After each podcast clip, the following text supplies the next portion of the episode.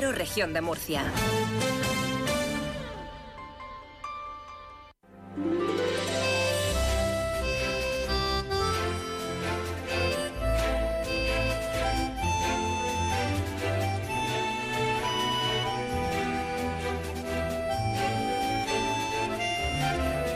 En estos momentos comienza Más de Uno Región de Murcia. Toda la información y el entretenimiento hasta las 2 menos 10. Julián Vigara.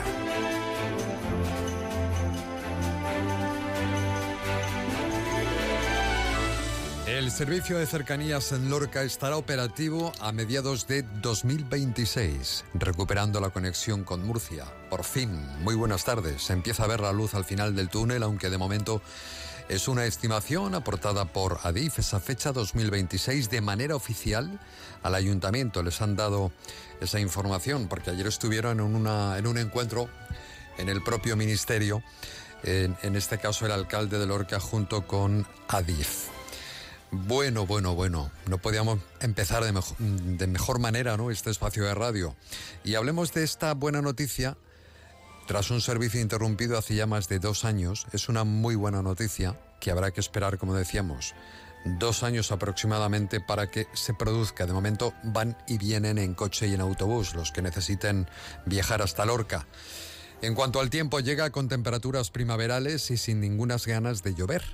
Para hoy, como ayer, en la Vega del Segura vamos a alcanzar de máxima los 25 grados.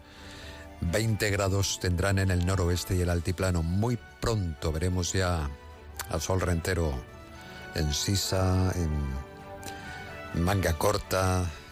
En fin, es lo que toca. Estamos en invierno y en invierno ya es primavera. ¿No? En fin, la calidad del aire. La calidad del aire, bueno, razonablemente buena. Siempre es susceptible de empeorar, pero es razonablemente buena. Tienen un teléfono abierto por si desea intervenir para hacernos llegar cualquier mensaje, denuncia o lo que considere realmente oportuno para dar a conocer a nuestros oyentes 220702 968 220702 redes sociales arroba más de uno Murcia o bien en el correo electrónico producciónmurcia.onda0.es. Y hoy queremos destacar eh, una fecha, una fecha a la que ha lanzado Adif, que de cumplirse volvería a conectar a través de la red ferroviaria Murcia con Lorca. El director general de construcciones de Adif, en una reunión, como decíamos, con el alcalde de Lorca, con Fulgencio Gil, eh, se ha traído en, el bolsillo, en sus carpetas, en las previsiones, una fecha concreta tras más de dos años y medio sin conexión con la Ciudad del Sol mediante el tren. El regidor se ha mostrado muy satisfecho precisamente con esta noticia. Es la obra más importante que se ha realizado en nuestro municipio en las últimas décadas. 328 millones de euros vamos a invertir en hacer una obra que va a cambiar definitivamente la fisonomía de nuestra ciudad, de nuestro municipio, las comunicaciones. La gran noticia, una noticia muy importante, es que probablemente a mediados del año 2026 se restablecerá el servicio de cercanías en nuestro municipio. Una gran demanda social y hemos insistido en esta necesidad y hemos visto muy buena predisposición en los técnicos, en el director de ADIF, que la verdad es que ha sido que nos han tratado muy bien. La reunión ha sido realmente importante y en un clima de cordialidad, de colaboración y de trabajo conjunto para lo que nos viene por delante. Bueno, más de dos horas duró esa reunión, ese encuentro, donde también se, se, hablaron sobre todo de otro tipo de cuestiones cuya valoración más específica, según el alcalde, se va a dar a conocer en la mesa del ferrocarril con todos los agentes que están implicados. Vamos a convocar en los próximos días la mesa del ferrocarril de Lorca para dar información puntual de los resultados de esta reunión que hemos mantenido esta mañana en Nadie. Martes 13 de febrero de 2024 es el Día Mundial de la Radio. Aquí estamos celebrándolo de la mejor manera posible. En la realización técnica, esa mujer también, que ha nacido pegada a una radio y haciendo radio a su manera, Sol Rentero. Cada uno aportamos lo que podemos y en el departamento que podemos. A unos nos toca dar la cara y a otros les toca poner las manos.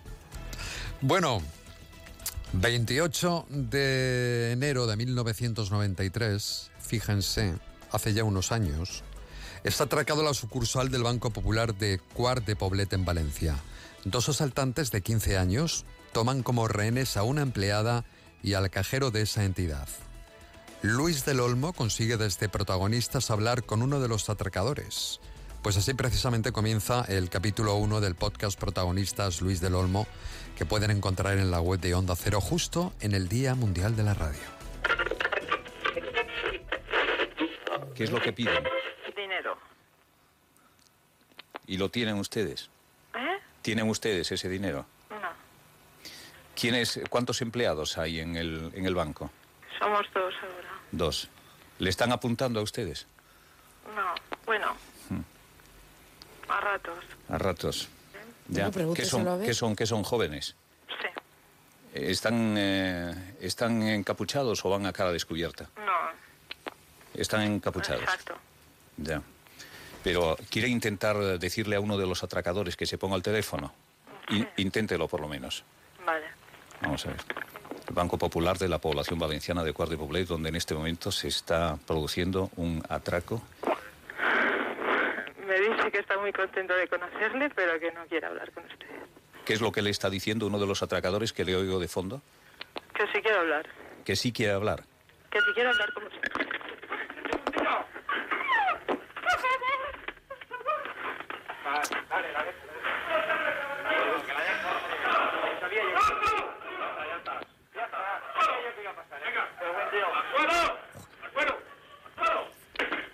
El desenlace del atraco, el cual acaban de escuchar, se emitió en directo en una importante emisora de radio, Onda Cero. No sé si ha entrado la policía. Se ha colgado, se ha colgado el teléfono en este momento. El programa se llama Protagonistas y el presentador con el que habla la rehén, Luis del Olmo. ¿Quién es usted? Yo soy Luis del Olmo, Encantada. igualmente.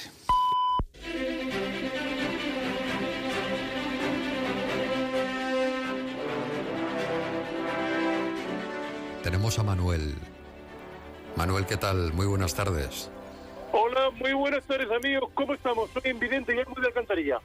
Un fiel seguidor de la radio, ¿verdad?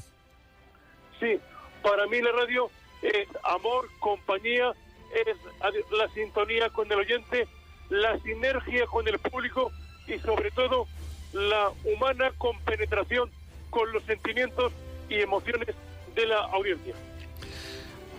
La radio, usted sin radio mm, hubiese sido otro completamente, ¿no? Porque igual Sí, que, tú que yo, por favor. claro.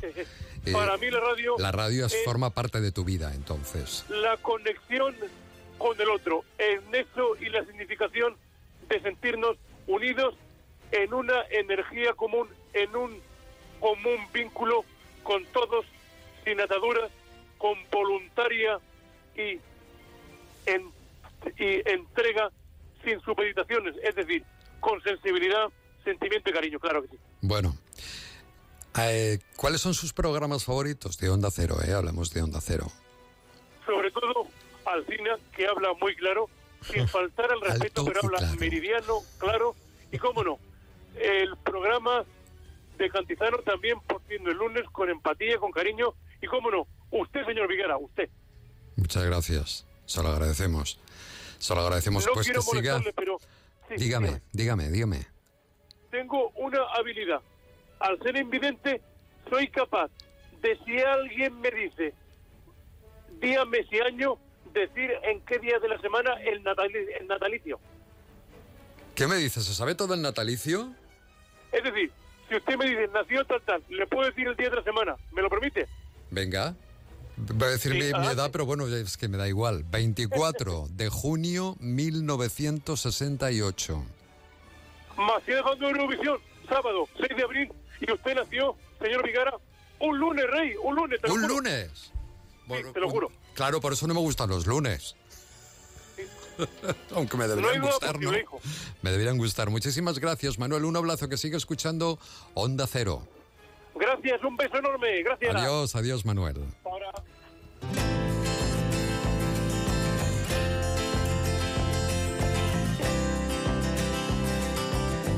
Día Mundial de la Radio. Lanzamos besos a todos nuestros oyentes y ahora también les contamos la previsión del tiempo para la jornada de este martes que nos cuenta Laura Vila, desde AEMET. ¿Qué tal? Muy buenas tardes, Laura. Buenas tardes. Las temperaturas máximas bajan en el litoral, suben en el norte y se mantienen sin cambios en el resto de zonas. Marcarán 25 grados en Murcia. El cielo está poco nuboso, con intervalos nubosos en el norte de la región y no se descartan brumas o nieblas en el litoral al anochecer. Y el viento es flojo variable, salvo en el altiplano, donde es moderado del noroeste. Mañana las mínimas subirán y marcarán 13 grados en Cartagena y las máximas sin cambios en el litoral y en descenso en el interior dejarán 23 grados en Mazarrón, 22 en Murcia y 20 en Caravaca de la Cruz, en Cartagena y en Yecla. Esperamos intervalos de cielos nubosos con predominio de las nubes altas y en el litoral intervalos de nubes bajas y brumas matinales sin descartar nieblas y el viento será flojo variable pero tenderá en general a componente este y aumentará en el litoral a moderado. Es una información de la Agencia Estatal de Meteorología. Pues en este momento tenemos 21 grados en Murcia capital, 17 en Yecla, Jumilla, 18 tienen en Moratalla, Bullas, Caravaca, 19 en Cejín. Más de uno región de Murcia. Cada día de lunes a viernes de 12 y 20 a 2 menos 10.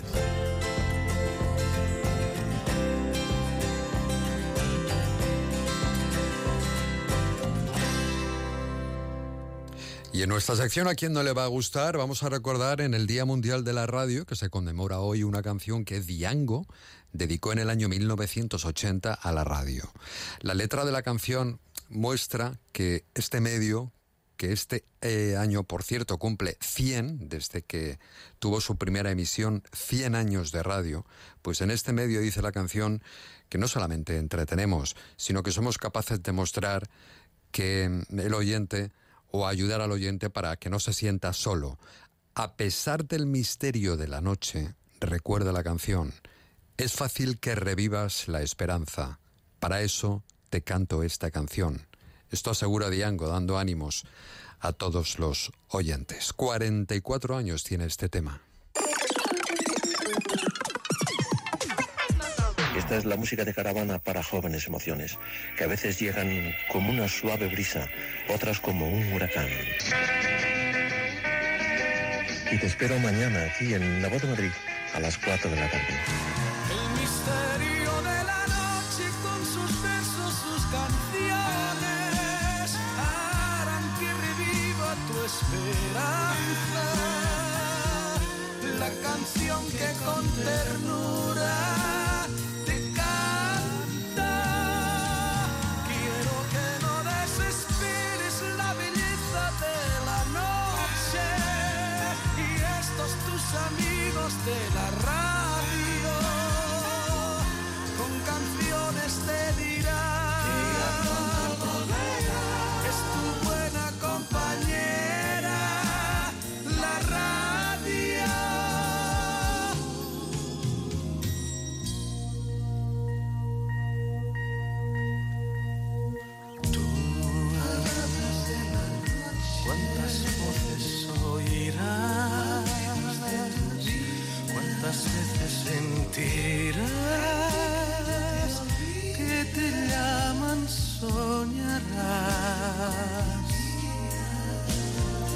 No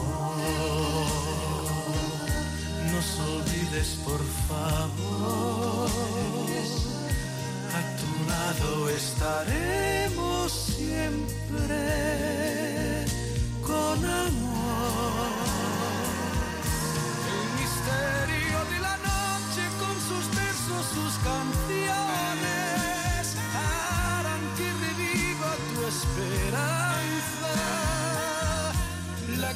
canción que con ternura te canta. Quiero que no desesperes la belleza de la noche y estos tus amigos de la radio con canciones te dirán es tu buena compañera la radio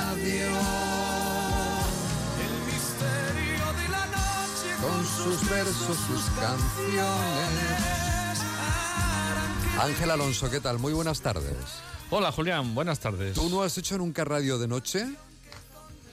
Estoy Yo sí, pensándolo, estoy yo sí. pensándolo. Tenía un programa que era de 12 a 3 de la madrugada. En Qué Radio bonito. Almería. Qué bonito. Sí. Qué bonita hora para hacer radio. Sí, luego ya llegaron las conexiones, tal, no sé qué. Y ya pues se acabó. Qué bonita. Una hora muy mágica para hacer radio. Llegaron las radiofórmulas.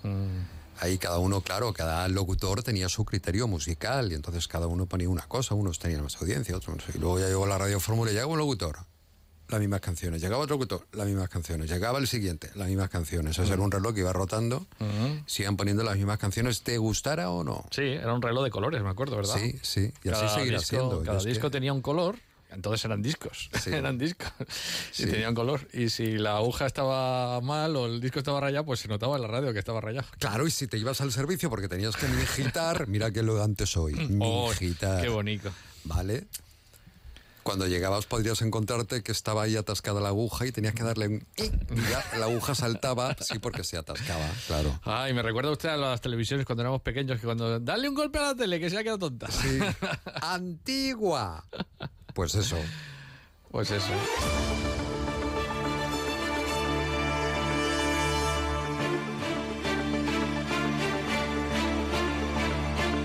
Vamos con algunos de los asuntos en los que ya trabajan los servicios informativos de esta casa, de Onda Cero en la región de Murcia, que nos contarán a eso de las 2 menos 10. Pues a las 2 menos 10 con Verónica Martín les contaremos, entre otras cosas, que hasta el momento está siendo un día tranquilo en cuanto a las movilizaciones de los agricultores del denominado movimiento 6F. Eh, ayer por la tarde hubo cortes en la 30 a la altura de Torre Pacheco con colas kilométricas.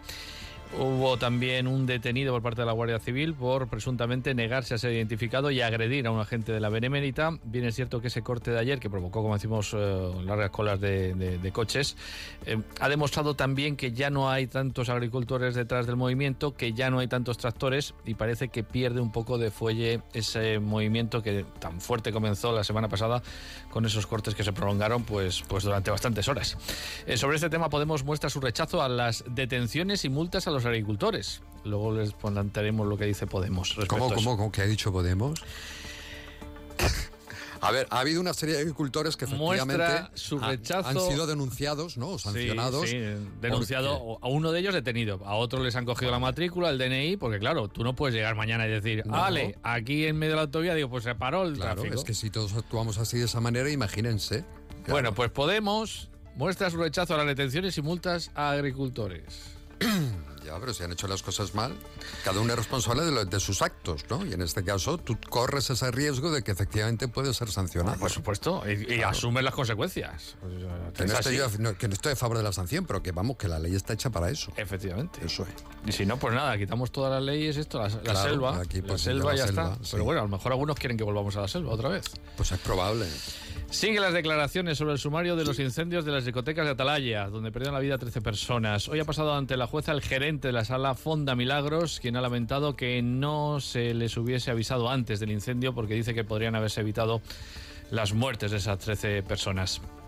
Hoy ha empezado el debate sobre el tercer plan de absentismo escolar y reducción del abandono educativo temprano. Ayer hablábamos, les contábamos a los oyentes que Comisiones Obreras asegura que si el plan no viene con recursos económicos, con más profesores, con más orientadores, con más personal en general, va a ser difícil que consiga los objetivos. Bueno, pues hoy se reúnen en la Consejería de Educación. La Policía Nacional ha detenido a cuatro personas por su presunta implicación en una organización criminal asentada en Cartagena que cometió 75 estafas a través de plataformas de venta online en todo el país.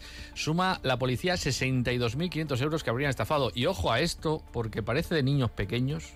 Lo digo así, porque parece de niños pequeños, pero es que caemos.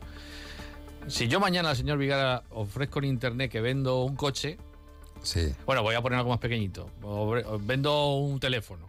Y le digo, señor Vigara, vale 200 euros. Y dice, ah, pues mira, pues señor Alonso, venga. Esto me, es un apaño, esto sí. Vale, me ¿no? muy bien. Venga, sí. pues fenómeno. Entonces yo lo que hago como vendedor, en vez de esperar que el señor Vigara, eh, eh, en, en vez de que el señor, a ver, lo, lo explico, en vez de eh, hacer el bizum para pagar, para que usted me pague, lo que hace usted es mandarme un bizum para que yo le pague. Es decir, además de darle el móvil, le do- no le doy el móvil, pero le doy 200 euros. Es un truco Pero es. muy curioso, pero la gente cae. O caemos. Yo no he caído todavía, pero puedo caer. Ya, ¿entiende? ya, pues estén, estén, estén muy atentos. Porque ¿no? te mandan Porque- un mensaje. Usted. Ah, ya estamos con los mensajes. Me manda usted un mensaje diciendo, vale, acuerdo con 200 euros. Y entonces al yo aceptar los 200 euros del acuerdo, te estoy dando el dinero a ti. Es curioso. Y te quedas con el móvil y con el dinero. Esto es para los gualapaeros y todo esto. Bueno, pues siguen cayendo la gente con esto. Es increíble. Bueno, el Ministerio Fiscal pide penas que suman 32 años de prisión para dos individuos que cometieron un robo con violencia que casi le cuesta la vida a un vecino de Cieza. El consejero de Mar Menor, Juan María Vázquez, que ha presentado ante el Pleno del Consejo Económico Social de la región las conclusiones del informe de 2023 y actuación 2024 sobre el Mar Menor. Y bueno, hablaremos de muchas cosas más. Luego será a partir de las 2 menos 10, que ya te he cogido mucho tiempo de tu programa. No, no, que va, tenemos tiempo suficiente. Gracias, Ángel. Venga, hasta Un luego. saludo, feliz día de la radio. Eso, Hasta para luego, todos. adiós. Más de uno. Onda Cero, región de Murcia.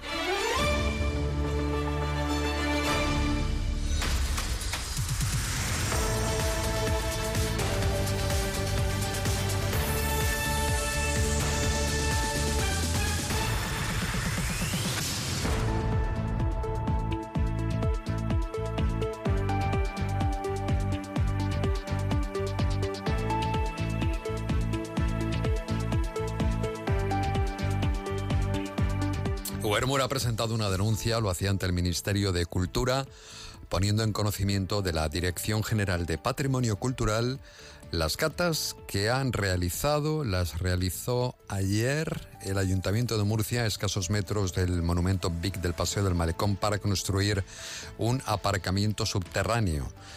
Nos hemos puesto en contacto esta mañana también con el concejal de movilidad del Ayuntamiento de Murcia, que está llevando a cabo eh, esta serie de catas, pero no nos han dado respuesta.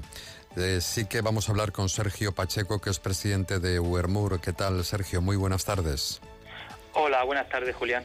¿Cuáles son los motivos por los que ha presentado Uermur en el Ministerio esa denuncia después de conocerse las primeras catas para la construcción de un parking subterráneo en el Malecón? ¿Por qué motivo? Bueno, hemos remitido esa situación de las catas que está haciendo el ayuntamiento a escasos metros del malecón al Ministerio de Cultura porque el Ministerio de Cultura tiene abierto desde el año 2021 una diligencia por una denuncia que presentó Wellmur porque hay que recordar que el Paseo del Malecón no tiene un entorno de protección incoado eh, desde hace años. Es algo que Wellmut pidió en 2019 y desde entonces que está incoado por silencio. La Consejería de Cultura no ha mandado ese entorno de protección al boletín oficial para que surta efecto y cualquier actuación que se haga en el entorno más inmediato de este monumento pues requiera el correspondiente permiso de la Consejería de Cultura pues para mm, realizar catas, para realizar proyectos, obras, aprobar planes urbanísticos o cualquier tipo de actuación. Consideramos fundamental que el no existir a día de hoy un entorno publicado en el boletín está provocando pues este tipo de situaciones que el ayuntamiento eh, se líe la manta a la cabeza y diga pues vamos a hacer un parking subterráneo junto al paseo del malecón vamos a empezar con las catas vamos a aprobar planes urbanísticos a 90 metros del malecón autorizar torres eléctricas por encima Eh, ese es el motivo que nos ha llevado a decir al ministerio oiga la consejería de cultura lleva desde 2019 sin enviar este boletín y mientras se están haciendo eh, actuaciones que podrían degradar el entorno de este monumento. Por eso hemos tenido que acudir a Madrid, porque la Consejería de Cultura de aquí de Murcia, pues parece ser que pasa olímpicamente. O sea, la Consejería de Cultura autoriza a hacer bien de interés cultural lo que es el entorno del malecón, pero no lo manda al eh, o boletín oficial de la región. Quiere decir, habla de incoar, de abrir un expediente. Claro, el, el entorno, el malecón es monumento nacional desde el año 1982 y la ley dice que desde el año 85 tiene que contar con el correspondiente entorno de protección, cosa que el monumento del malecón no tiene. ¿Qué sucedió? Que en el año 2018 Huermur pidió a la Consejería de Cultura que se estableciera ese entorno de protección. Al pasar los seis meses desde la solicitud, este se por silencio en 2019, pero como la Consejería de Cultura no lo ha enviado al boletín, pues no surte efecto. ¿Qué pasa? Que al no surtir efectos, pues vemos como diariamente se están haciendo actuaciones pues que nosotros consideramos que la Consejería de Cultura tendría que autorizar o por lo menos supervisar. Pero como no hay entorno, pues ahí estamos. El ayuntamiento tiene manga ancha y, y esa es la cuestión. O sea, que el ayuntamiento tiene potestad absoluta para hacerlo porque no está protegido. Claro, si no hay entorno en el boletín oficial, pues el ayuntamiento no tiene ningún tipo de, Claro, de- impedimento, cortapista. ¿no? De- Es- sí, sí. efectivamente, la nosotros no podemos ir a la Consejería de Cultura y decirle, oiga, que el ayuntamiento va a hacer un proyecto de un parking. Por lo que, ¿Cuál es la respuesta de la consejería? Es que no hay entorno en el boletín. Claro, si es que lo tienen metido en un cajón desde el año 2019. Por eso tuvimos que ir a Madrid a denunciar la situación. Siete años ya metido en un cajón. Sí, sí, sí, Siete desde el años. 2019. Y había un expediente anterior que se inició en el 2013 y les caducó. Llevamos ya, pues desde el año 2013, Julián, más de 10 años con este entorno dando vueltas y la Consejería de Cultura no es capaz de decir, venga, este es el entorno de protección adecuado para el monumento, se declara y se publica en el boletín. Pues no hay forma. ¿El lugar exacto donde se va a construir ese parking, dónde es? Pues es en la entre el río, entre el río Segura y el Paseo del Malecón, donde ahora mismo hay un aparcamiento irregular. eh, el conocido como disuasorio. Disuasorio del Ah, Malecón. ahí sería, en ese espacio, más o menos. ahí es donde se están realizando las catas. Nosotros entendemos que si han empezado a hacer las catas allí es porque tienen intención de, de colocar ese, ese subterráneo en esa ubicación. Nosotros entendemos que una de las pocas ventanas visuales que quedan del malecón al río como elemento integrante o, o- o necesario de ese monumento y hay que recordar que eh, los suelos de huerta y el entorno del malecón fue uno de los motivos fundamentales para que en 1982 se le diera esa protección como monumento nacional, o IBIC, a este paseo del malecón. Si estamos degradando el entorno, estamos eh, haciendo parkings subterráneos, estamos haciendo mm, disparates, pues claramente Claro. estamos perjudicando esos valores O sea que, hicieron que el- fuera monumento. efectivamente el malecón sí que es big, pero no el entorno, que es lo que falta Claro. por publicar en el boletín de la región. Efectivamente, Después porque la ley dice incoado, exacto. Claro, la- la ley dice que cada monumento tiene que tener su entorno de protección, cosa que llevamos ya 10 años intentando que se, que se mande al boletín oficial.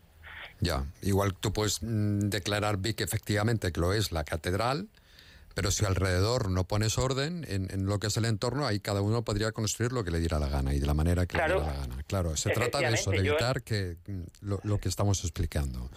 Vale, Efectivamente, al lado de la catedral puedo construir un edificio de 20 plantas. claro, claro, perfectamente. Eso habría que ordenarlo y está en, en esa situación. Déjame que salude Sergio. Tengo al otro lado del teléfono a Marta Latorre. Pertenece a la plataforma por un nuevo modelo urbano. Eh, gracias, Marta, por atendernos. Muy buenas tardes. Hola, buenas tardes. Gracias a ustedes.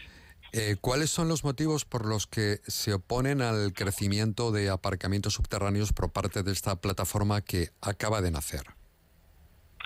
Bueno, la plataforma que, que reúne a, pues, a numerosas eh, asociaciones y colectivos eh, vecinales en defensa de, la movilidad sostenible, eh, colectivos ecologistas, etcétera, eh, nos oponemos o tenemos un- una gran preocupación por estos proyectos o por este anuncio de proyectos por varias razones, ¿no? Por un lado, porque los juzgamos innecesarios, ¿no? No responde a un estudio de valoración de necesidades de- del municipio y sobre todo de- del centro de la ciudad cuando disponemos de aparcamientos subterráneos de características similares a las que se proyectan, eh, que algunos de ellos están prácticamente vacíos.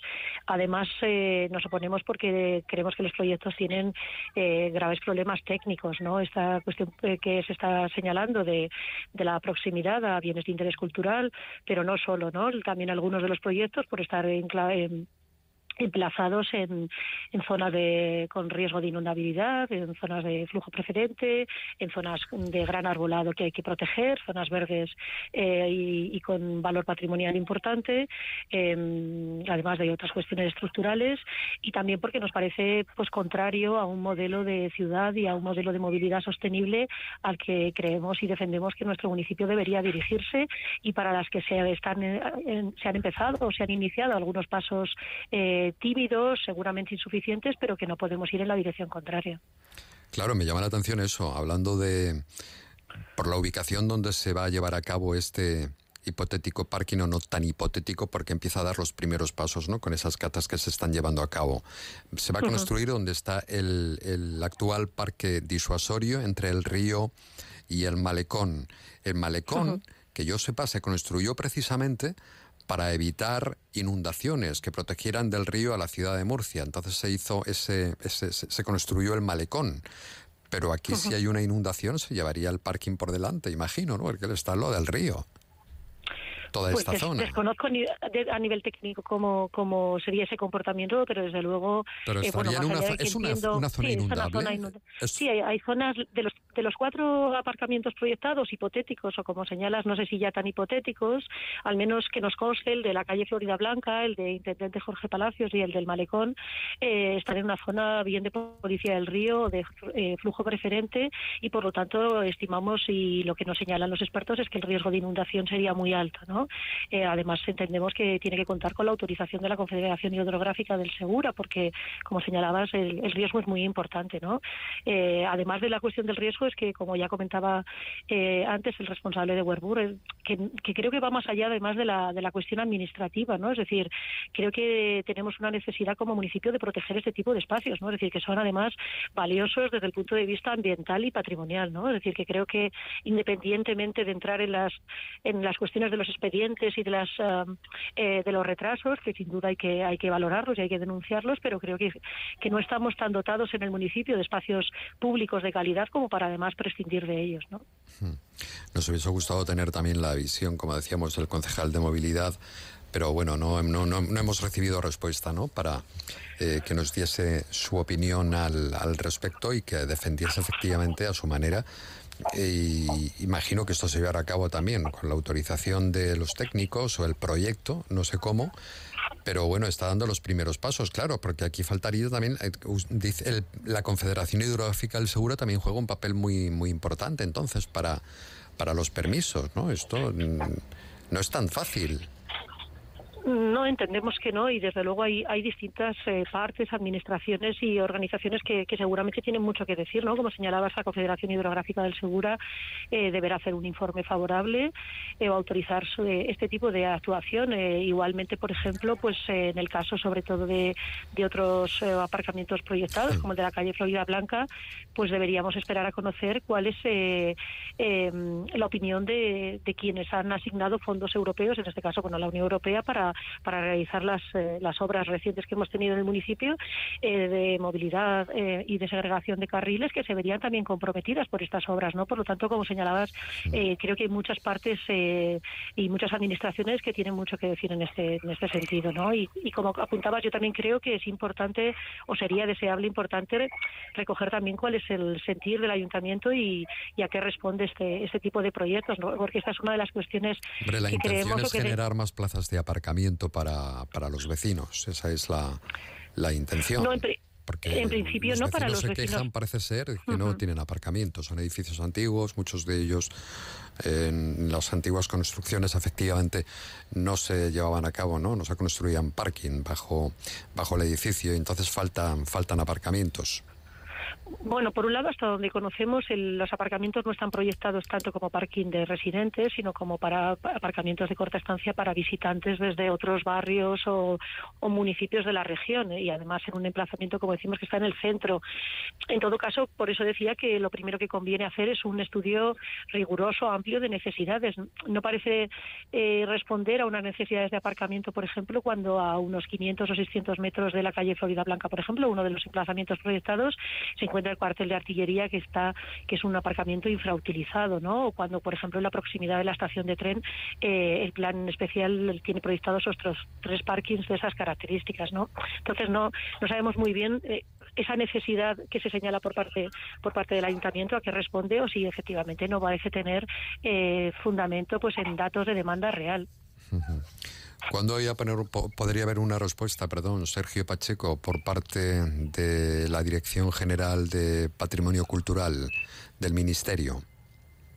Bueno, pues nosotros, como bien sabéis, la semana Porque si hay una tuvimos- respuesta después de construir el parking, estas Ah, cosas bueno, pues eh, ya- suelen ser así ya. Eso ya habrá que preguntárselo al Ministerio. Como bien sabéis, Ya. nosotros estuvimos la semana pasada hablando con el director general Exacto. del Ministerio de Cultura.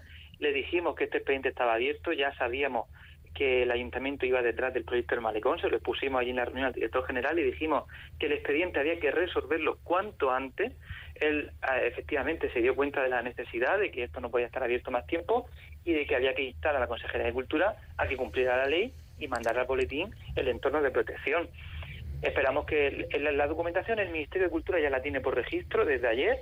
Esperamos que pronto haya una respuesta, que se cumpla la ley y hay que tener una cosa muy en cuenta. Eh, la herramienta fundamental para eh, hacer entrar en, razón a la Administración es el uso de la ley y a la Administración fundamentalmente se le para los pies con las actuaciones administrativas, con el cumplimiento de la ley y en los juzgados. Eh, lo tenemos comprobado ya desde hace bastante, bastante años. Pero con la lentitud de la justicia, por eso decía también por parte del Ministerio, si va a dar una respuesta después de la construcción del parking, pero bueno, ahí está, la denuncia ya está hecha. La La habrá, seguro, seguro que la habrá pronto y en el sentido en el que nosotros se le hemos pedido al Ministerio, que es el cumplimiento de la ley. Y sí que tenemos comprobado también que a los políticos, en el momento que entran por en medio eh, contenciosos administrativos o expedientes o denuncias, pues se lo piensan, se lo piensan dos veces. Claro, eh, le quiero preguntar a Marta de qué manera mm, van a, bueno, se han constituido un, montón de asociaciones en, esta plataforma, pero cómo van a responder, no sé si han pedido ya una reunión con el alcalde, con el concejal, para que les expliquen cuáles son las intenciones. Sí, en la última reunión de trabajo se, se solicitó, o sea, se, acordó pedir una reunión eh, con la alcaldía y o con el alcalde y el concejal responsable, que estamos en ello, también con delegación de gobierno y también eh, con la conferencia hidrográfica del Segura y, poder personarnos también en eh, o tener acceso al expediente, por ejemplo, de estas catas que se están realizando tanto en la calle Florida Blanca como en el Malecón o, o cualquier otra si se iniciarán próximamente. Sí, estamos eh, haciendo consultas también en relación a eh, consultas y contactos con, con eurodiputados para ver eh, también eh, efectivamente la- cómo afectan esas obras europeas o esas obras financiadas por fondos europeos que señalábamos antes y, y, pues otro tipo de actuaciones que estamos valorando para, para precisamente pues marcar esta, una estrategia en relación a, a estos aparcamientos o estos proyectos de aparcamientos. Gracias, Marta La Torre. Hablaremos mucho de la plataforma por un nuevo modelo urbano. Sergio Pacheco, presidente de Ubermur, un abrazo a los dos. Un abrazo, Julián, gracias. Seguida vamos con Muchas el gracias, un abrazo. Adiós, Marta.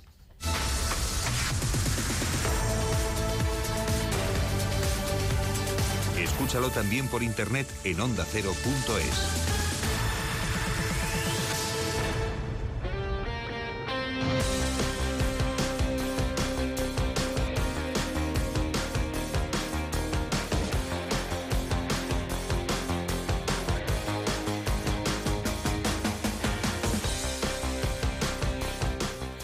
Victorio de Aro, ¿qué tal? Muy buenas tardes. Señor Vigara, buenas tardes. Como- feliz día de la radio. Eso es, igualmente. Feliz día de la radio. Bueno, déjame que cuentes, que si no luego se Venga, me olvida. El Ayuntamiento de Alcantarilla ha dado luz verde para reclamar al gobierno de la región de Murcia presupuesto suficiente para construir una nueva piscina municipal de verano en esta población. Correcto. ¿Vale? Que nos hace falta. Hombre, claro, siempre viene muy bien. Hay que estar fresquito. Viva qué Alcantarilla, que llevo un día sin decirlo. Mañana volveré a tener esa, esa necesidad. Que viva, que viva. Venga, Nada, cosas. está muy bonito. Venga. Tenemos un montón de temas en el deporte, las que estar pendientes con Alcaraz ya en Buenos Aires. Mañana arranca su participación en el torneo, en el abierto 250 que ganó el año pasado. Vamos a ver cómo se encuentra el tenista murciano, que te recuerdo, hace unas semanas no estuvo muy bien en ese inicio de temporada, el primer Grand Slam, cayendo en el Open de Australia. Pendientes del Real Murcia, de esa promoción que ha hecho el club a nivel social para que los abonados puedan retirar entradas eh, de forma adicional a un precio de 5 euros porque, porque, te lo apunto, el tema con el Murcia es candente. Esta que se sale, ya te lo dije ayer, tres victorias, un empate, los cuatro partidos de segunda vuelta, hay un pero. Cada vez que monta una fiesta en su estadio, que van más de 20.000 personas, que se hacen batucadas o que se canta lo del sí se puede, el equipo no gana. Y este fin de semana puede ¿Te luchar contra la diciendo que eterna me quede en maldición. mi casa sin ir a Sí, animar al Real exacto. Murcia? Sí, yo de de hecho lo que no entiendo es cómo lanzan esta promoción. Si saben que esto lleva años, sin... cada vez que la gente va a ver el Murcia y ves, jolín, que hacen 20.000 personas aquí, tío, pues el Murcia no va a ganar. Que, que lo dicen los datos, ¿eh? Que no te lo digo yo. No, no, no, la estadis- tú tiras de estadística. Bueno, es martes, vamos a hablar de tercera federación con Paco Sarabia. Estaremos también pendientes me de- quedo. Ojo, del derby de fútbol sala. Mañana te contaré más, pero Jimmy Cartagena viene a Murcia para medirse al Pozo en Liga. Mañana, el Día de los Enamorados, ya sabes, si tienes alguna cosita por ahí que no nos quieras contar. Pero Sí, ahora te yo lo estoy ya cansado. Estoy cansado y quiero que lo sepas. Normal. De ser tan guapo me duele la cara. Esta, aunque te, te pones a cantar la canción, tú no te la tenías prevista. No. Ya lo sabes. Pues que hablaremos también de motociclismo con Ana Carrasco. Que vayas a Confitería Maite, te lleves unos pastelitos ¿sí? con forma de corazón para tu amante. O tu Miau. amada, tu amada, tu amada.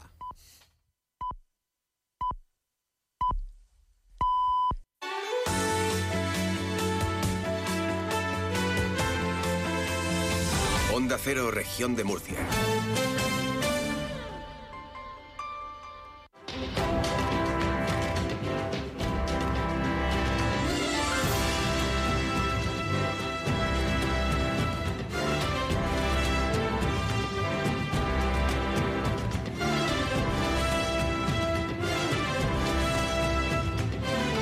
Más de uno. Julián Vigara. Onda Cero, región de Murcia.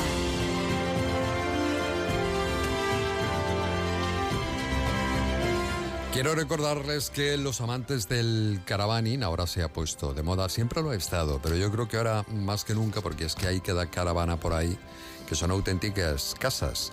Bueno, pues los amantes del caravaning tienen una cita muy importante en la Feria de Alicante, 16, 17 y 18 de febrero. Tenemos pases para esta edición de esta nueva muestra provincial de caravaning y tiempo libre y ocio. Si algún oyente está interesado, pues tenemos pases para que puedan pasar por aquí a la radio, recogen ese pase por nuestra emisora en Onda Cero y tenemos hasta agotar existencias. Cuando se agoten, es más, no sé si quedan, creo que sí quedan todavía. Bueno, me van a permitir que salude a esta hora de la tarde a dos invitados porque vamos a hablar al menos de las dudas para despejar incógnitas que existen sobre la energía solar en una región donde precisamente vive el sol. El sol se está convirtiendo en una solución para generar energía eficiente y sobre todo limpia. No sé si para abastecernos a todos. Cuando damos un paseo por Murcia, no sé si se ha dado cuenta, si mira a la parte alta, a los tejados de las casas, de los edificios, algunos de ellos eh, se puede observar como en algunas viviendas, como decíamos, tienen instaladas placas solares para generar energía. ¿Qué beneficios implica precisamente la instalación de esas placas solares en nuestras viviendas, en nuestra empresa, en una comunidad de propietarios? Pues vamos a tratar de solventar algunas de esas dudas porque van a llevar a cabo uno de estos días una conferencia muy interesante que va a tener lugar y de la que vamos a hablar con nuestros invitados. Está ya preparada Isabel Pellegrín, que es responsable comercial de CRES, la compañía regional de energía solar que lleva más de 20 años de experiencia en este sector, en el sector de la energía. Hola Isabel, muy buenas tardes. Hola, buenas tardes, Julián. Hace 20 años, ¿quién hablaba de energía solar? Bueno, Muy pocos. perdóname y déjame que te corrija. Son 23 realmente. 23 Pues, años. Yo es que sí, siempre me eh. quito, Isabel. Sí, pero Siempre me quito, por lo menos tres. está bien, está bien, pero en ocasiones es bueno dejar la edad que uno tiene, la real. Eh, pues mira, en ese momento la energía solar era como una falacia, parecía como algo de brujería y nadie se lo creía. Y bueno, pues eh, ahí llegamos nosotros porque igual éramos un poquito locos, pero creíamos que era un potencial importante de la región y en muchas zonas de Europa, que tienen muchas menos horas de sol que aquí, eh, ya era algo que, que- que se veía en los, eh, en los tejados de las viviendas. Y- En Alemania, por ejemplo. En Alemania. Alemania, A ver el sol que hay en. Alemania. Pues están efectivamente. Claro, Van, eh, eh, van un paso por delante de nosotros. De, de- Sí, de y sin embargo aquí en Murcia, que es una riqueza que tenemos gratuita y que, y que tenemos eh, cada vez más, eh, pues considerábamos que no estaba mm, aprovechada ni, ni se le sacaba el rendimiento que, que podíamos tener, ¿no? Parece Eh, que hay un- iniciamos... Sí. No, no te escucho.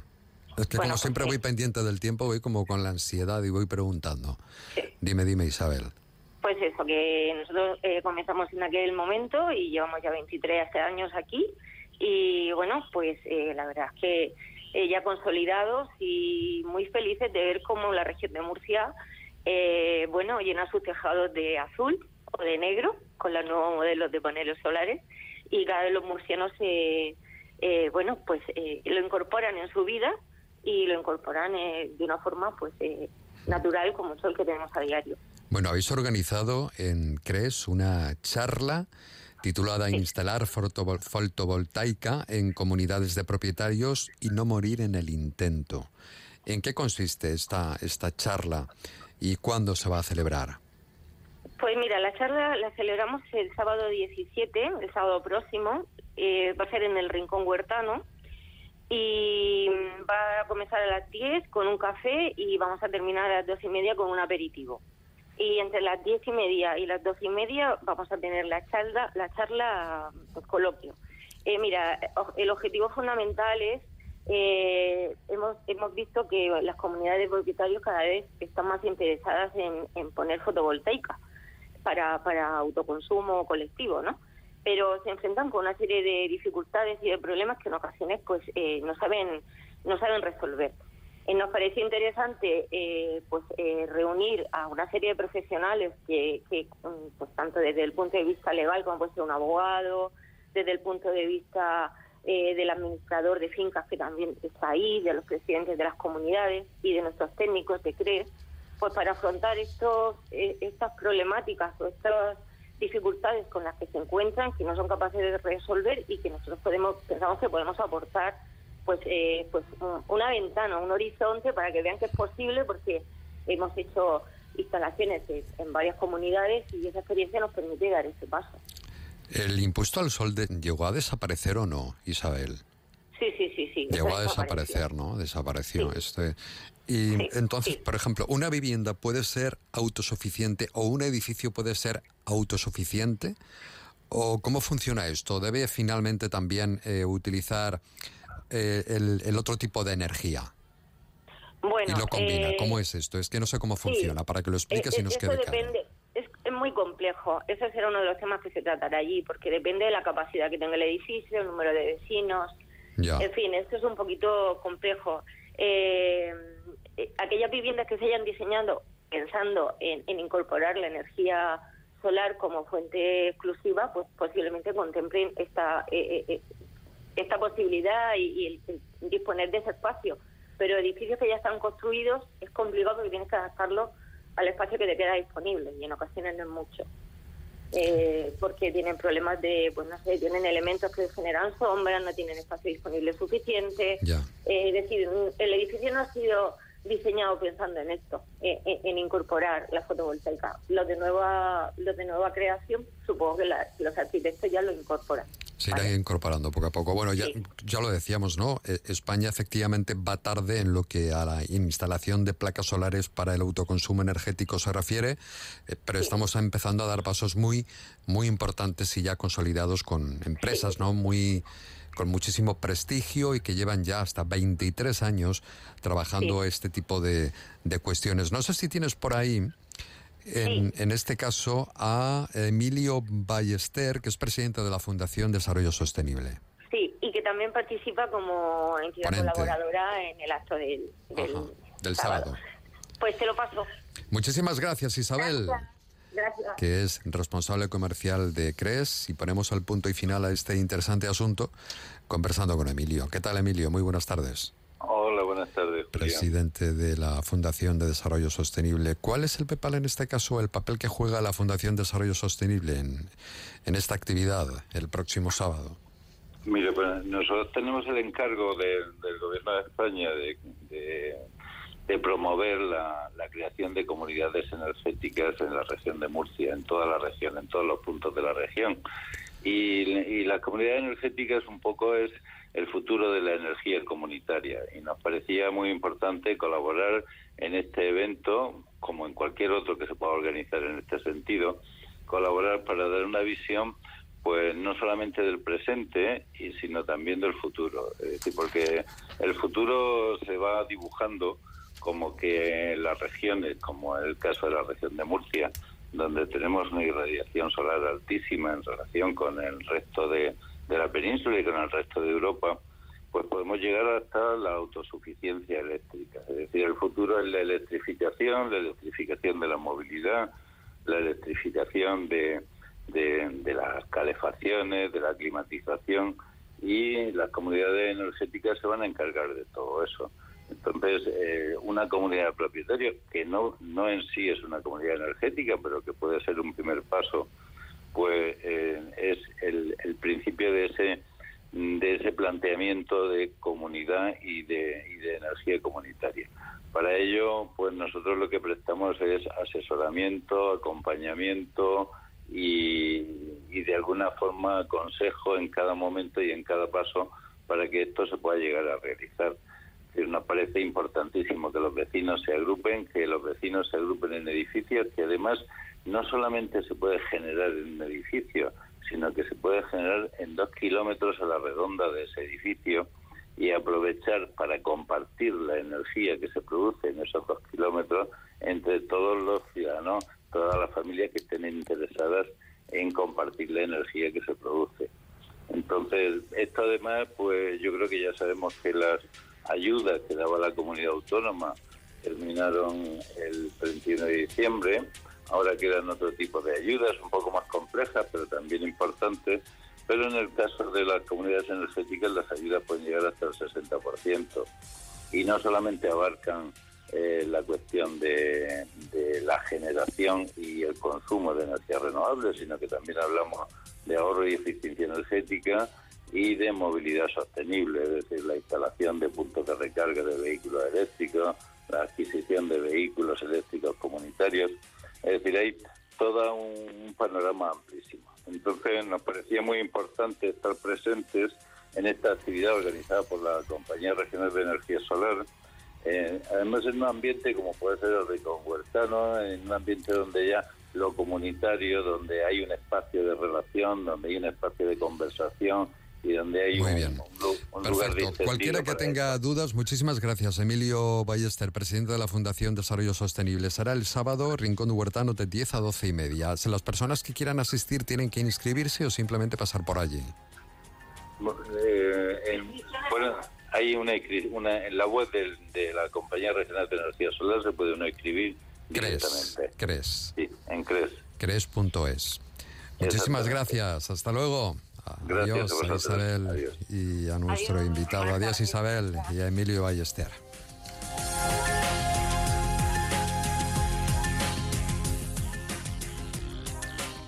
Escuchas más de uno región de Murcia. Onda Cero.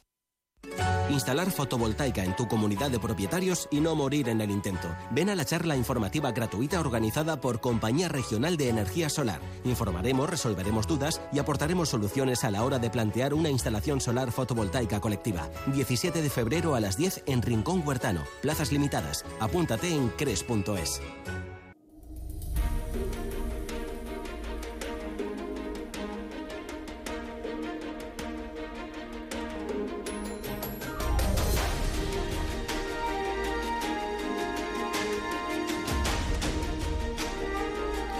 Estamos en el espacio del Colegio de Enfermería de la región de Murcia. Se llama Somos Enfermeras. Los martes dedicamos a este colectivo pues nuestro tiempo de radio. Y hoy queremos hablar con dos enfermeros, Vanessa Cecilia, enfermera, y Álvaro Caballero, enfermero, que acaban de editar una interesante guía de urostomías que va a beneficiar mucho la vida, la calidad del, del paciente. Y es de lo que vamos a hablar. ¿Qué tal? ¿Cómo estáis? Vanessa y Álvaro, muy buenas tardes. Hola, buenas Hola. Estáis en sitios tardes. distintos, ¿no? Eh, sí, Sí, sí. yo me encuentro en el Hospital Vinalopó de Elche. Ah, y en, y en el caso de Álvaro, Yo estoy en el Hospital Santa Lucía de Cartagena. muy bien. Cada en una puntita, así no discutís. bueno, de todos modos sí que queremos profundizar ¿no? en esta situación, porque para todo aquel que lo desconozca y que nos esté escuchando, ¿qué es una ostomía y más concretamente una urostomía, Álvaro? Pues mira, una ostomía de eliminación eh, se lleva normalmente a cabo porque la persona eh, tiene un cáncer, aunque bueno, pueden ser otros los motivos. Y se tiene que extirpar la vejiga o parte de su intestino. Entonces, la manera de, eliminar los desechos, sean orina o heces, es a través de una ostomía. Mira, si quieres te hago un pequeño recordatorio de lo que es el sistema urinario para que lo entendáis mejor. El sistema urinario son los dos riñones que producen la orina, esta va conducida por los uréteres, que son dos tubitos hasta la vejiga. La vejiga es un reservorio, una pequeña bolsita donde se va acumulando la orina hasta que se llena y tenemos la sensación de ganas de orinar. Entonces, cuando a través de la uretra, que es otro conducto, pues el último tramo de- del sistema urinario se va hacia la vejiga. Entonces, cuando no tenemos la vejiga, tenemos que confeccionar una urostomía. Y mira, te, te digo lo que es una urostomía. Una urostomía normalmente se hace a partir de, de una porción de intestino delgado. Se conecta a la piel ese trozo de intestino, normalmente de ileón, a un lado del abdomen del paciente y a esta porción de intestino se unen los uréteres. Es decir, ya derivamos la orina, porque ya no tenemos vejiga, a esa porción de, de intestino y ya la orina puede salir al exterior. ¿Cómo recogemos esa orina que sale al exterior? Mediante un dispositivo urostomía, que son las famosas bolsas, que sí que, pues bueno, conoceremos eh, casi todos, casi todos. Entonces, pues bueno, esto consta de dos, disposi- o sea, dos partes, una que se pega a la piel, que rodea el estoma, y luego una bolsita que se coge a, a esta pieza adhesiva y va recogiendo la orina que se genera. Bueno, em, sí que os rogaría a los dos brevedad, porque apenas nos quedan Ah. cuatro minutos. Em. ¿A quién va dirigida esta guía de urostomías? ¿Va a la enfermería o al paciente o a ambos?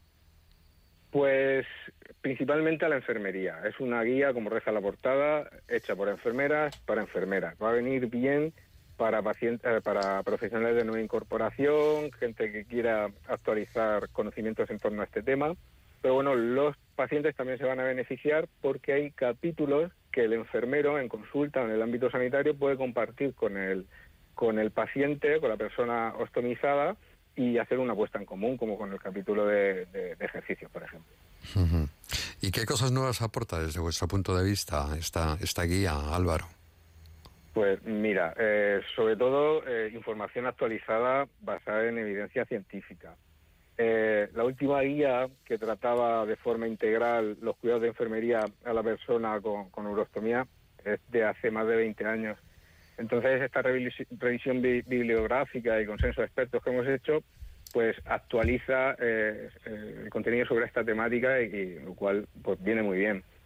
Otra cosita que aporta es que es una guía interactiva, que, que está súper bien porque en muchos de los capítulos donde se describen técnicas y demás, viene adjunto un QR que te enlaza a un vídeo donde Vanessa, eh, de forma magistral, pues te, te enseña eh, a, a coger un urocultivo de, de una ostomía o a cambiar un, un dispositivo y con el capítulo de ejercicio pues pasa igual.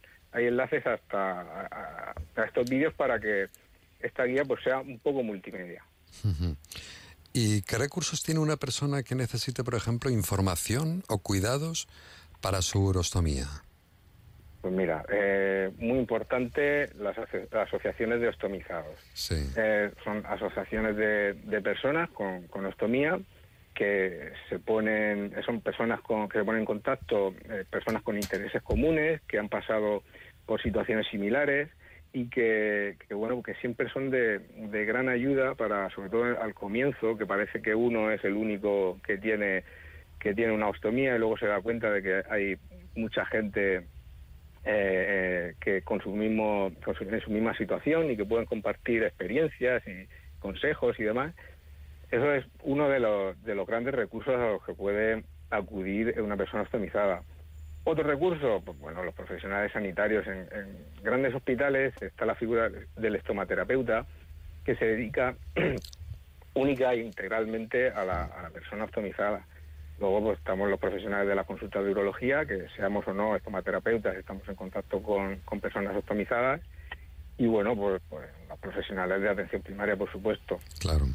Bueno, ¿alguna recomendación, Vanessa, mm, para una persona precisamente urostomizada ¿no? en, en su día a día? Bueno, pues ellos pueden hacer una vida normal como cualquier otra persona. Entonces es, pues como todo el mundo, llevar unos hábitos saludables y hacer ejercicio físico.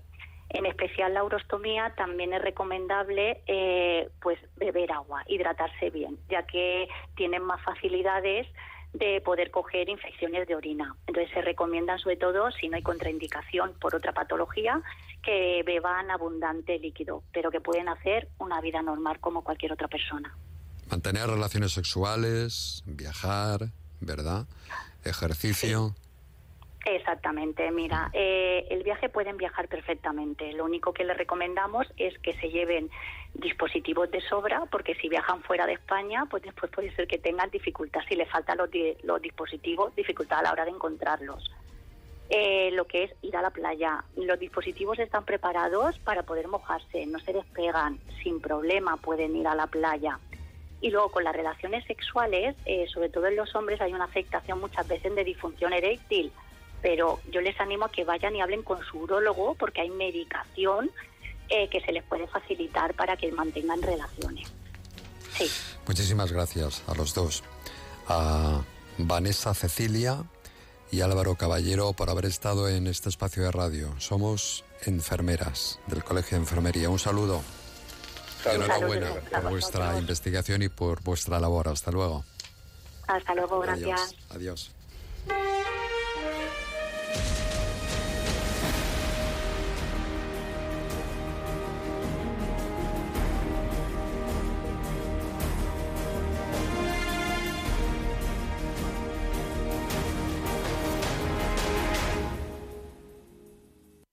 Si quieres ponerte en contacto con el programa, envíanos un mail a producciónmurcia@ondacero.es. Vamos a hablar de Isabel Arias, que es una mm, experta en viajar, en turismo. De hecho, es una enamorada de París y Londres. Y yo decía, ¿y quién no? ¿A quién no le va a gustar París o Londres? Se dedica precisamente profesionalmente al derecho, nada tiene que ver con esto de escribir libros, pero ya desde hace años, pues eso viene escribiendo, viene haciendo una serie de guías de viaje de, todos los rincones del mundo y además una guía muy característica porque mm, descubre historias peculiares, curiosidades que el viajero común pues suele quedar eh, para, para conocer, ¿no? Se suele quedar habitualmente sin conocer ese tipo de detalles o de curiosidades cuando visita un sitio. Y cuando volvamos a vernos, cuando volvamos a vernos, es la primera novela con la que dice cumple un sueño, convertirse en escritora. ¿Qué tal? Isabel Arias, muy buenas tardes. Buenas tardes, ¿qué tal? Tu primera novela en Planeta, pero bueno, ¿cómo es esto, Isabel? Pues un sueño, efectivamente. No puedo decir otra cosa más que es un sueño. Pero vamos a ver, yo sí voy a una librería, aunque no te conozca porque sea tu primera novela, pero es que ya directamente veo la portada y digo, me lo compro. Ay, yo también. ¿A Eso pensé sí? cuando Claro. eso pensé cuando vi la cubierta, digo, La yo lo veo en una librería y me lo compro. Te lo compras, independientemente del título, de todo. Es que me lo quiero llevar a mi casa, es que quiero leerlo. Fíjate. Sí, sí, tal cual. Yo, yo pensé lo mismo, ¿eh? la verdad, porque es muy bonita, llama mucho la atención y yo creo que todos los que sentimos ese amor por París, que efectivamente, ¿quién no? Vemos un- yo veo una Torre Eiffel en una portada y ya me llevo Ya te casa. enamora, claro, claro. Bueno, háblanos de esta novela. ¿Cuál es la historia que cuentas? Bueno, pues eh, la historia es una historia de ilusión, nuevos comienzos. Es eh, bueno, la protagonista se llama Isabel, ha sufrido una tremenda pérdida y decide iniciar su vida en otro lugar y bueno, se traslada a París, donde ya vive su mejor amiga y comienza allí a trabajar en una librería conoce nuevos amigos, eh, encuentra nuevas ilusiones. Es una historia, bueno, esperanzadora eh, que permite pensar que es posible volver a empezar después de una tragedia. Eh, ¿Tú estás de alguna manera reflejada en la protagonista, en Isabel? Sí, Te- compartimos. La verdad es que el punto de origen de, de la novela, donde, de- donde arranca la historia, es algo que compartimos. Yo perdí a mi marido en marzo de 2020, cuando acababan de confinarnos, además. Y em, bueno, la protagonista arranca su historia contando que perdió a su marido también. Y bueno, yo he sido siempre una persona muy optimista y que ha pensado que, que bueno, siempre están cosas buenas por llegar, eh, la vida hay que llenarla de ilusiones y sobre todo que el tiempo que uno pasa llorando y lamentándose por cosas que no tienen arreglo, es tiempo que ha perdido de, de vivir y de vivir otras cosas. Entonces, bueno, el punto de partida lo compartimos, luego es verdad que es una novela que es ficción, pero bueno, partimos de un punto común. Hmm. Quizá ese punto común es lo que haya generado en ti el hecho de contar esta historia. Sí, yo, a ver, yo soñaba con escribir una novela desde que era una niña, porque siempre he sido muy lectora y, bueno, me ha gustado mucho escribir también. Soñaba con tener algún día entre mis manos una novela escrita por mí, pero es verdad que eh, era un sueño que arrastraba durante muchos años. Mi marido es verdad que siempre me animó a hacerlo y cuando le perdí, pues fue como, bueno, pues quizá es un poco el homenaje. Eh, es verdad que al principio me costó mucho porque, claro, eh, el duelo dura y es difícil, pero llegó un momento que dije, mira, ya, es que la tengo que escribir, tengo que cumplir este sueño. Y así Por lo ti hice. y por él, claro. Sí. Por los dos. Hmm. Eh, qué interesante historia y bueno, es, ese amor, ¿de dónde te viene a escribir de esa manera tan apasionada sobre los distintos puntos del mundo? ¿no? Ah, Estamos hablando de la novela, pero yo sé que tú mm, te encanta escribir guías y han funcionado y funcionan de hecho muy bien. Y si eso te ha servido también a la hora de analizar los paisajes, el escenario de tu novela, ¿no? Ser una conocida, ¿no? De distintas partes del mundo. Totalmente. Yo eh, he viajado muchísimo desde que era una niña. Eso se lo tengo que agradecer sobre todo a mis padres que me llevaban por todo el mundo. Y incluso desde pequeñita yo organizaba los viajes familiares y buscaba sitios curiosos para visitar y demás. Todo eso lo trasladé luego a un proyecto que nació también pues ahí al filo de la pandemia 2021 que se llama Viajes de Libro y eh, me dedico pues efectivamente a hacer guías de todos los rincones del mundo pero buscando sitios un poco curiosos, historias curiosas, porque yo creo que no hace falta que le diga a nadie que si va a París vaya a ver la Torre Eiffel o recorra los Campos Elíseos o visite el Museo del Louvre.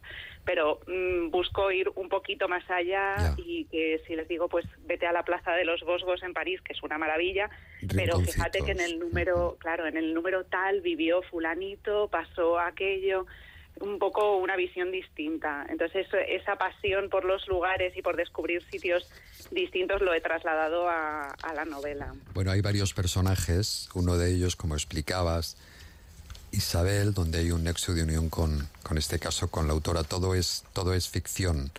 Pero realmente, em, a la hora de escribir esta, esta historia tan bonita que, cuentas, ¿no? Sobre, sobre todo el volver a comenzar y empezar, empezar de nuevo, em, ¿cómo, lo has, ¿cómo lo enfocaste?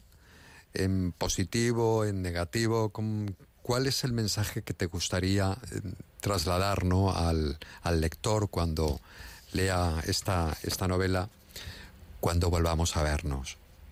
Pues yo siempre un mensaje positivo, Optimismo, porque optimismo. yo siempre he sido una persona súper optimista, que he sufrido golpes muy duros en la vida, pero intento siempre pensar que de todo lo malo uno consigue sacar algo bueno, aunque sea una cosita pequeña y te agarras a ella como un clavo ardiendo, pero, pero siempre he sido de mirar hacia adelante y de sembrar el camino de nuevas ilusiones. Y eso es lo que pretendido trasladar a, a la novela, que el lector la cierre y diga, ay, pues, pues sí, es posible. Me gusta mucho una frase que has dicho al principio, no perdamos más tiempo de lo normal, ¿no? En, en cuando nos sucede algo, algo demasiado malo, en recrearnos sobre ese dolor, ¿no? Eh, Porque estamos perdiendo muchísimo tiempo. Me ha gustado mucho esa frase. Llevas razón, a veces nos, nos encerramos ahí, en, en- nos metemos en bucle y no sabemos salir, ¿no? Cuando estamos Sí. perdiendo un tiempo porque ya no va a llevar a ninguna parte, ¿no? Ese, ese dolor, ¿no? Que estamos generando, que nos estamos generando. Totalmente, es que hay veces que uno se mete, que todos lo hemos hecho, ¿eh? alguna vez, eh, yo la primera, pero que te metes como en un bucle, como si estuvieras en una rueda de hámster y es que no sales de ahí y a veces creo que es muy, muy importante la gente que nos rodea, los amigos, también he intentado hacer en la novela un homenaje a ese papel que tienen los amigos en nuestra vida, que son un pilar fundamental. Y apoyarse en, pues eso, en la gente que tenemos cerca para salir adelante y, son, y saber, porque es verdad que en esos momentos piensas que no voy a volver a sonreír en la vida, no me voy a volver a reír y claro que vuelves a sonreír, a reírte y a pasar muy buenos momentos, pero, pero claro, para eso hay que tener una voluntad de seguir hacia adelante porque si no es muy fácil quedarse en pijama en casa llorando y eso no puede ser porque vida solo hay una. Bueno, pues en dos lugares preciosos, como entorno, como escenario de esta novela, París y Londres, una protagonista maravillosa y la historia que nos cuenta su autora Isabel Arias, que es su primera novela y que se llama Cuando volvamos a vernos, escrita en Planeta. Pues me alegro mucho de haber hablado contigo. Hasta luego. Muchísimas Adiós, gracias. Hasta luego. Adiós.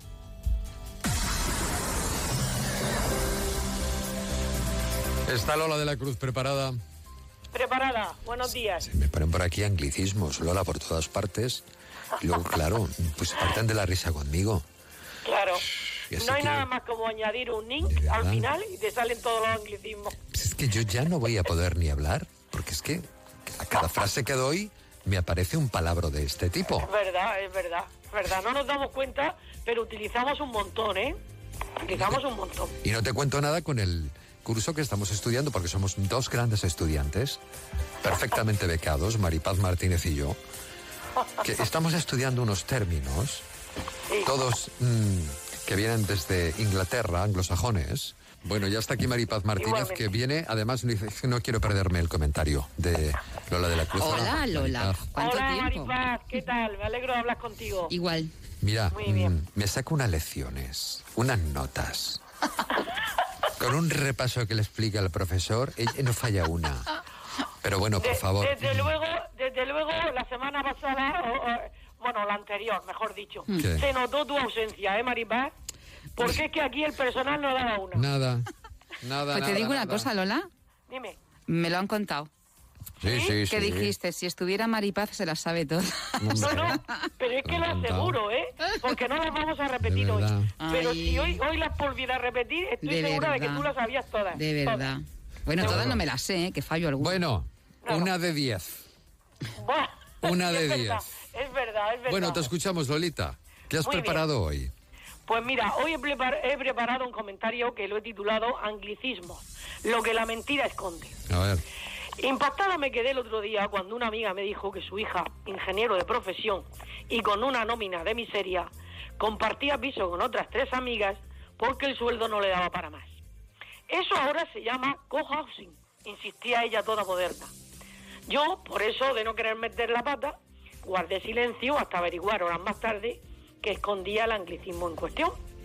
Con la información que San Google ponía delante de mis ojos, me enteré de que cohousing no era otra cosa que compartir una vivienda con otras personas. O sea, un prorrateo obligado del quiero y no puedo. En esas días buscando información al respecto, también me entero de que el gobierno en su nueva ley de vivienda quiere fomentar lo de compartir áreas determinadas. Me arriesgo con el titular que nos daría el ministro de turno. Es magnífico reducir el espacio individual a cambio de ganar una barbaridad en zonas comunes. Parece ser que este invento surgió en los años 60 en Dinamarca. Niego la mayor. Los nórdicos llegan tarde. Situémonos, si no en la España de los siglos XIX y XX, como, como época más reciente, y que lo, que lo que nos descubre la información al respecto es que en un país con un importante déficit de viviendas e innumerables carencias, proliferaron como último recurso para los más pobres las corralas. Viviendas minúsculas e insalubres en las que hasta 10 hogares llegaban a compartir un solo baño. Hoy, lo poco que queda de ellas, solo son un reclamo para excursiones folclórico-castizas. Apuesto a que algún osado practicando el gilipolling la llamará corralling. No es mi intención meter en el mismo saco a determinados complejos pensados más bien para personas mayores, donde se convive de forma armoniosa de puertas para afuera. Ahora bien, que no me edulcoren las bondades de un pisito diminuto cuya contrapartida sería compartir cocina y comedor. Creo que la aspiración de casi todo el mundo es poder agenciarse una vivienda digna, única e individual, sin verse en la obligación de poner el puchero a la vista de todos. Vivimos tiempos convulsos gobernados por políticos que no están a la altura y que recurriendo a florituras y términos de difícil interpretación nos venden lo que no es. La cruda realidad nos demuestra que la gente no se puede permitir un alojamiento por sí misma. Por eso estoy enritada. Encima las montañas tengo un nido que nunca ha visto nadie como es. Está tan cerca el cielo que parece que ha sido construido dentro de él. Encima las montañas viviremos el día que tú aprendas a querer y así podrás saber cómo es el cielo viviendo en mi casita de papel. Qué felices seremos los dos y qué dulces los besos serán. Pasaremos la noche en la luna viviendo en mi casita de papel. Ole. Madre mía, esta canción es de Jorge Sepúlveda. Pero Radio Topolino Orquesta lo, la hizo, es verdad. Sí, la versionó después, sí, es verdad. es verdad. Antigua. Antigua. es cierto, es cierto. Bueno, ¿cómo dices que se llama esto? ¿El co qué? ¿Co qué? Co-housing. Yo no, a lo mejor no lo pronuncio muy bien, ¿eh? El porque yo el inglés... sí. El co-housing. Co-housing, sí. Esto es compartir, co- eh, son espacios de, de casas privadas donde se comparten espacios comunitarios, cocina, comedor... Sí, pero para evitar la soledad y eso, ¿no? Anglicismos? Lo que la mentira esconde. Música, mi casita de papel. Topolino Orquesta. Hoy hablo del ¿Esto qué es? cohesive, una palabra para definir la vivienda compartida. Tiene entonces cara lanzando un beso. Mira, ¿Qué? por favor. Housing. ¿Pero qué es esto? ¿Pero qué invento es esto? Esto como decía Sara Montiel, pero ¿esto qué es? ¿Pero qué invento es esto? ¿Qué invento ¿Verdad? es esto? Eso Oye, digo y, yo. y- a ver, Sí, eh, no, no te he oído maripada. Sí, que el objetivo, te lo digo porque aquí en el Ayuntamiento de Murcia la Concejalía de Housing. Vivienda eh, estaba trabajando en un proyecto así, pero para evitar la soledad de los mayores, claro. Pero yo me niego a compartir la cocina y el aseo con otras personas. Yo por, solo por- he hecho por en ahí no- Alemania, por ahí en no voy, Alemania. ¿eh? Pues En Alemania, en el eh, Holster. parece ser que lo- los nórdicos, pero vamos, yo esto más bien lo enfoco a gente joven, estudiantes y tal, pero para una familia, vamos. Pero hay mayores solos, Lola. Sí, o de mayores también, Mm. bien. Yo eso lo veo muy bien. Pero pero no para una familia, digamos, al uso. Ah, no, no, es que no está pensado para eso. no, no está Lola, pensado no. para estudiantes y para gente como yo. Sí, ah, ay, Lola ha dicho una palabra que podríamos utilizar aquí. ¿Cuál? La de, ¿cómo se llama? Agenciar. Agenciar. Sí. Agenciar, es verdad. La he puesto adrede, ¿eh? La he puesto adrede. Ah. Venga. Podía, haber, podía haber utilizado muchas más, pero Sí. he puesto esa adrede. Vaya cogiendo del canasto palabras. Venga, que ya del está aquí disparando esta. Bueno, que sí, que hoy tenemos muy poquito tiempo ya. ¡Pum! Eh, Un, cana- un canario, todo el mundo sabe que es alguien nacido en las Islas Canarias, ¿no? Sí. Es también una variedad de melón y es el 59 en el juego de, los de las 11, de los iguales que se decía entonces. Pero aparte, ¿te suena, mm, bueno, sobre todo Maripao, tú? ¿Qué, qué, qué- qué quiere decir más? ¿Un canario? No. Canario. Es un, mira, es Una- mezcla de agua fría, anís seco y limón. Ay, no, no, no, no. Canario. No. Y cambiarle el agua al canario. Me, Eso, esa- esa se la sabe. Voy esa a sabe. Mira cómo Julián se esa se la Luego sabe. las aguas mayores y las aguas menores. Voy a cambiar las aguas mayores. Y ya pues. Y, y un cancanoso, Un pesado. Un pesado. Muy bien, muy bien. Sí que esta, esta zagalica, como dice, no falla, no No falla. no. Y un caneo. Cuando dice hace un caneo en la calle, ¿Un caneo? Un chicharrero de calor. Ah, sí, ah, un caneo. Yo pensaba que era lo de las películas. Pues el actor no sé quién ha hecho un caneo, que aparece un momentito. no falla, no falla. Esto es un poquito más complicado, pero bueno. Un cajilón. Ay, lo he oído. Algo muy grande. eh, lo un cajilón. el- es un recipiente de hierro o de madera. Adiós. Lo- En lo que llevan, mira, lo que llevan las norias. Adiós, Lola, adiós. Vale, hasta luego. Más de uno región de Murcia. Cada día de lunes a viernes de 12 y 20 a 2 menos 10.